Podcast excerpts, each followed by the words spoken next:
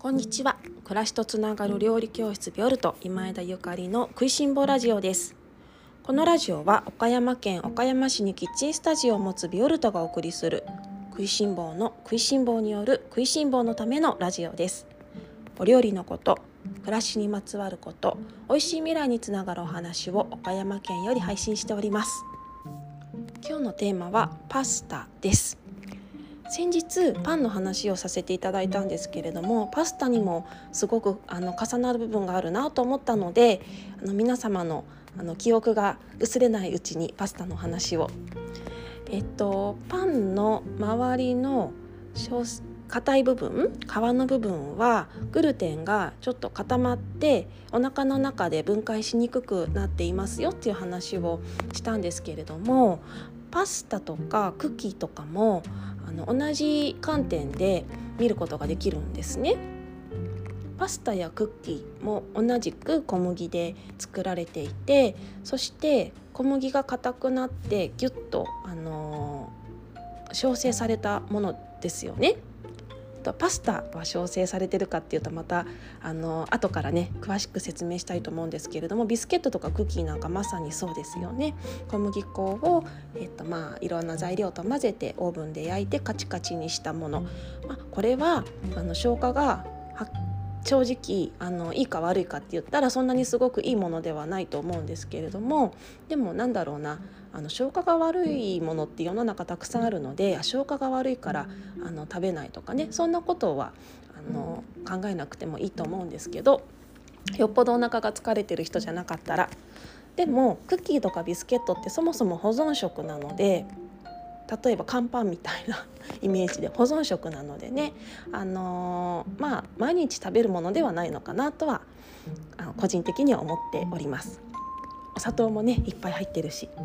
でねパスタなんですけどパスタも固まってるじゃない？あれどうやって固まってるかって皆さん考えたことありますか？パスタって水と小麦粉をこねてでそれを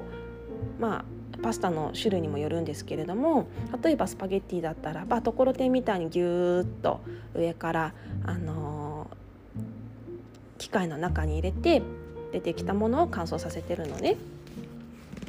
そうめんなんかは自然乾自然乾燥というか常温乾燥させていると思うんですけれどもパスタは常温乾燥をあのさせることはちょっと難しくって温度をね温かいところで乾燥させるんですね、まあ、暖かいっていうか暑いところかな。暑いところで乾燥させるんですね。だからまあいわばオーブンで焼くとまでは言わないんですけれども熱をかけてるっていうのはあのパスタもクッキーやビスケットなどと同じ概念です。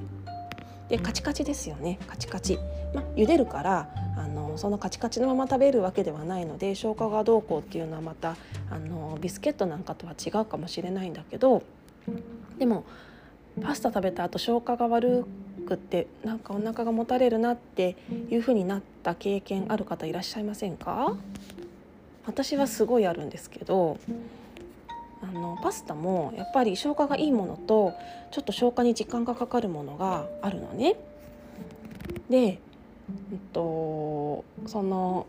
もちろん小麦粉の質にも関係あるしそれからどれぐらいの温度でパスタを乾燥させたかっていうのにもすごく関わってくるんですって。パスタを乾燥させる時の温度って昔はだいたい50度ぐらいだったらしいんですけど50度60度ぐらいあのお家の中お家っていうか、まあ、建物の中でちょっとあの焚き火とかを焚いてで暖炉なんかを置いてでそこでお部屋の温度を温めていてそこで乾燥させるみたいな。でも今はねそんなあの低温で50度60度の低温で乾燥させてしまったらすごく時間がかかるからあの安い値段でパスタが販売できませんのでパスタってめちゃめちゃ安いじゃない？すっごい安く売ってますよね。なので今はねもうあの高温ドライヤーみたいなものでわーって乾燥させてるんですよ。一気に乾燥させるんですね。でだから温度によってやっぱり卵とかもそうです。ゆで卵とかもそうですけど低温でゆで卵作ると柔らかいものができてでぐらぐらなんあの時間をかけてゆで卵を作るとカチカチのゆで卵ができますよねそういう感じであのタンパク質ってグルテンタンパク質なんですけれどもタンパク質はその温度によって固まり方が変わってくるのねだからパスタも560度で乾燥させる場合と80度90度で乾燥させる場合ともちろん同じものでもカチカチ加減が出来上がりのカチカチ加減が変わってくるんですね。でそこでどこまでグルテンをギュッと凝縮調整させているかで茹でた時もあのお腹の中での消化が変わってくるからもしパスタを食べるとなんかお腹がもたれるっていう方がいらっしゃったら低温乾燥のパスタを見つけられるのをおすすめします。私はもう低温乾燥のパスタしかほとんど食べれないんですがあのねおすすめはね朝倉さんのあのパスタがやっぱりめちゃめちゃおすすめです。朝倉さんのパスタどこか概要欄にあのホームページを貼っておくので気になる方はぜひぜひあの買ってみてほしいんですけれどもとにかく美味しいし消化がすっごいもう口に含んだ瞬間の安心感っていうのかな 言うのかな。茹でてる時から香りが違うんですよね。その小麦自体も麦自体もねあの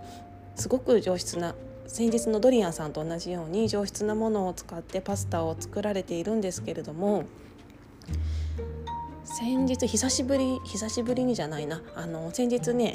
私しょっちゅうパスタ食べるので久しぶりじゃないんですけどパスタをねスパゲッティ茹でて桜パスタを茹でて食べたらねやっぱり美味しいなってしみじみしみじみ美味しいパスタなんですね。ただしやっぱ柔らかいので茹でる方がねあのちょっとテクニックというかあの集中力がね必要だから普通のパスタだったらねカチカチパスタだとちょっとぐらい茹ですぎてもそんなにデロってならないんだけど伸びやすいから集中して茹でないといけないんですけどいやそれにも変え難い美味しさ美味しさですね。本当はもうみんなに教えたくないぐらい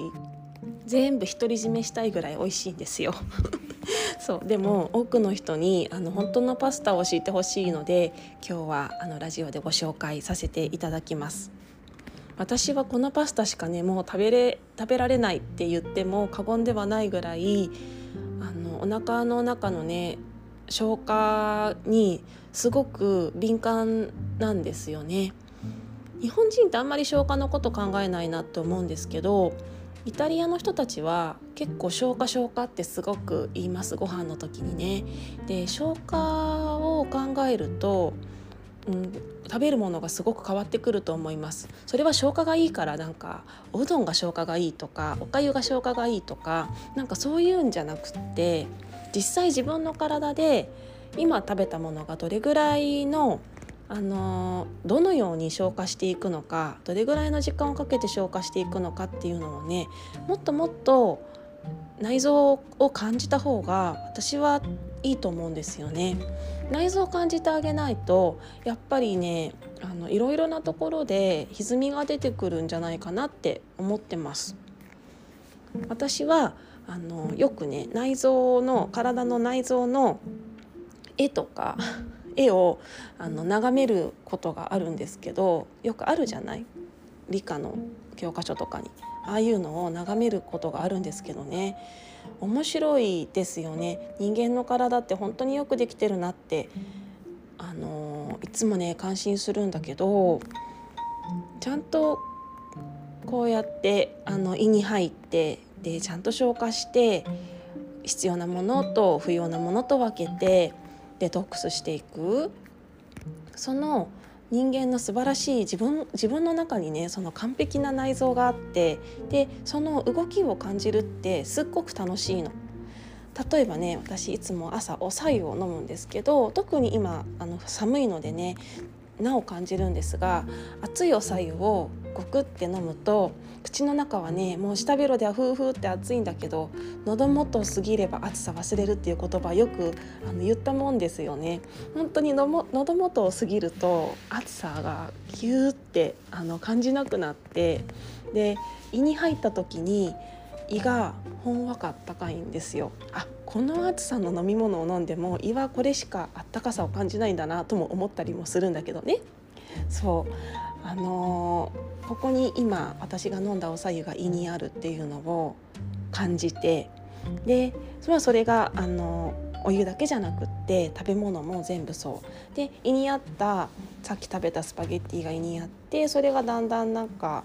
あの消化されてで胃が空いてくっていう感覚とかは毎日のことなので是非是非意識をして皆さん感じてみてほしいそうするとあの他の臓器のこともすごく気になってきますね。腎臓とか肝臓とか肺とかなんかそういう臓器のことも気になってきていやみんな無意識で私のために動いてくれてるんだなって内臓たちがね動いてくれてるんだなって思うと自分の体が本当にあの愛おしくそしてなんかもう本当に感謝しかあの感謝だなってこの完璧なね内臓感謝だなって思ってあの子どもの図鑑とかをね 広げたりとかしてよく見ています。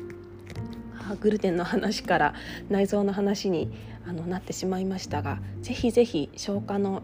あの具合を考えながら美味しいものを探してみてください。私は美味しいものは消化がいいものだと信じています。食いしん坊は消化が大事。それでは皆様今日も美味しい一日をお過ごしください。暮らしとつながる料理教室ビオルト今枝ゆかりでした。